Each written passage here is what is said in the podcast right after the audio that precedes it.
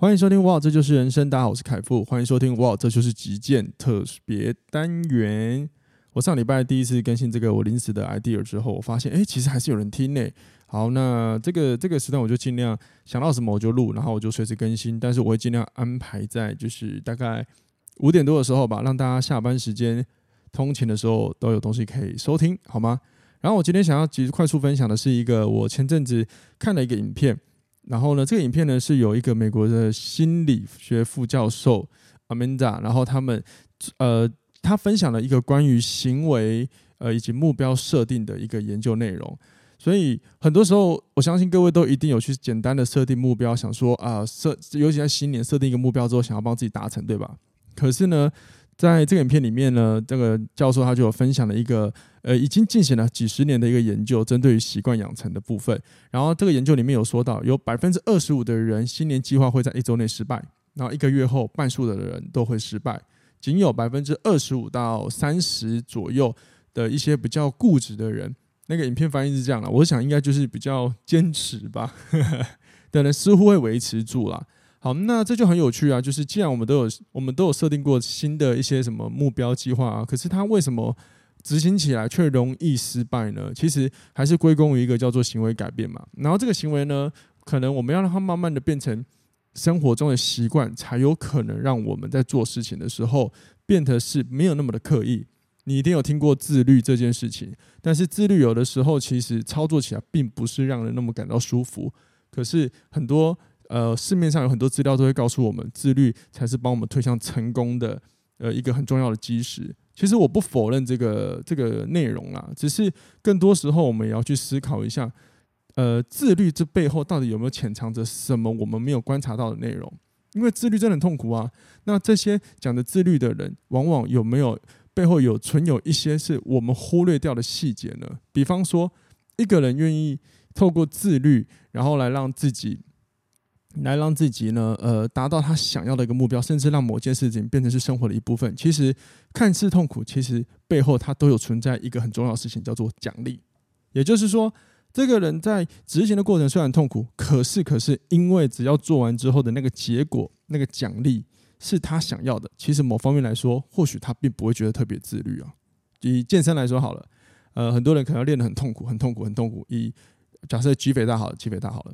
哎，各位不知道下班会不会去健身吼？假设你有健身的话，你就知道，呃，在练的时候其实很痛苦。可是为什么每一次你都会敦促你自己啊，有空一定要去练呢？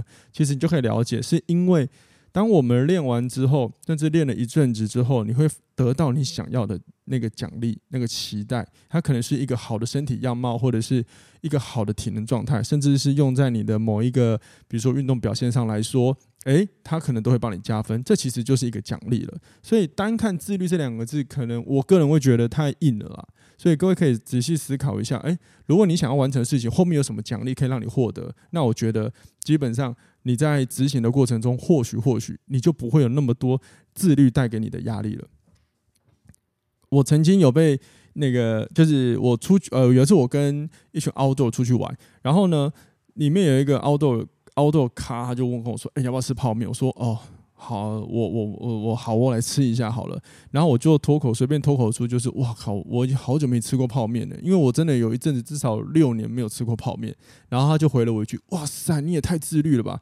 那我那可是那时候我心里想，其实就觉得，嗯，我没有自律啊，因为我当时我单纯只是觉得有一阵子的我只是觉得，嗯，泡面吃下去好像营养价值不高，而且也不会让我真的觉得。我肚子饿的时候觉得饱，那我就觉得，与其要肚子饿要吃东西，那不如我去吃别的东西好了。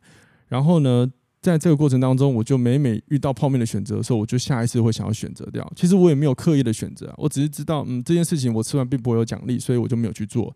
然后，但是在别人的耳中耳中听来，嘿嘿，就他他却说我是自律，很有趣吧？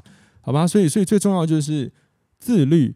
这件事情是可能是一个完成一件事情，某一个我们可能需要去执行的部分，但更重要的是你要去思考一下，你背后到底能不能从你想做的事情获得奖赏。如果你想要完成事情，然后你没有去专专注那个奖赏，那你可能会做不下去，也有可能这件事情对你来说可能真的不重要吧。所以你可能设定只是设定好玩的吧，我想。那另外一个就是在这个影片里面，里面其实有提到。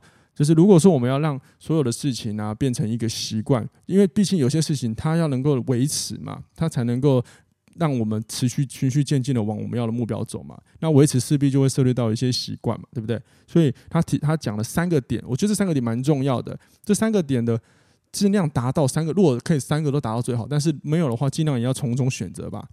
至少会让你想要做的事情可以持续的下去。那这三个分别就是满足的感受，还有有趣以及容易。我觉得这是非常非常非常非常重要的。反正这是非常重要的东西啦。那因为因为如果你做了一件事情，它没有办法让你感觉到满足感，那你还是很无聊啊。比方说很多自律的人，虽然他很苦的，可能看起来很苦的，很坚持某件事，可是他其实在这个过程当中，他有满足感啊。你知道我有一个朋，我有一个朋友，他就是非常自律的人。然后他他自律就是他每他因为他是就是玩玩健美的，然后他就会一直控制饮食，控制饮食，控制饮食。可是我外人看了会觉得很痛苦，你何必呢？可是对他来说，哎，很有趣，因为他觉得哇，这过程中每我可以算好，原来我算好我的食物的分配之后可以得到什么成果，靠，这就是很很有趣，对他来说就很有趣的啊。然后再来另外一个就是容易，所谓容易就是。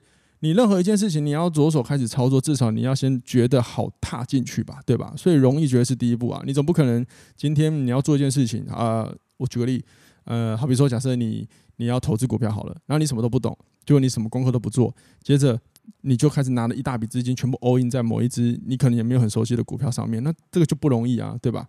所以你这就这就可能就会让你可能血本无归嘛，对不对？所以反过来说，你应该要先从你简单容易理解的，好比说以股票来说，可能你就先去学一些形态面的东西，至少先看懂在干嘛。接下来你再一步步进入，你才有可能对它有兴趣，才不会觉得那种未知感让你感到害怕，然后久而久之你就不想接近它了，对吧？好了，总而言之，就是各位下班之后不知道你们要干什么，但是。各位可以听听这一集之后呢，好好的回顾一下你的计划、你的你的计划跟规划，还有你的目标到底执行的如何，有没有问题？如果有问题的话，检视一下是不是你设定的太难之类的，好吗？好了，就这样子了，我们下次听，拜拜。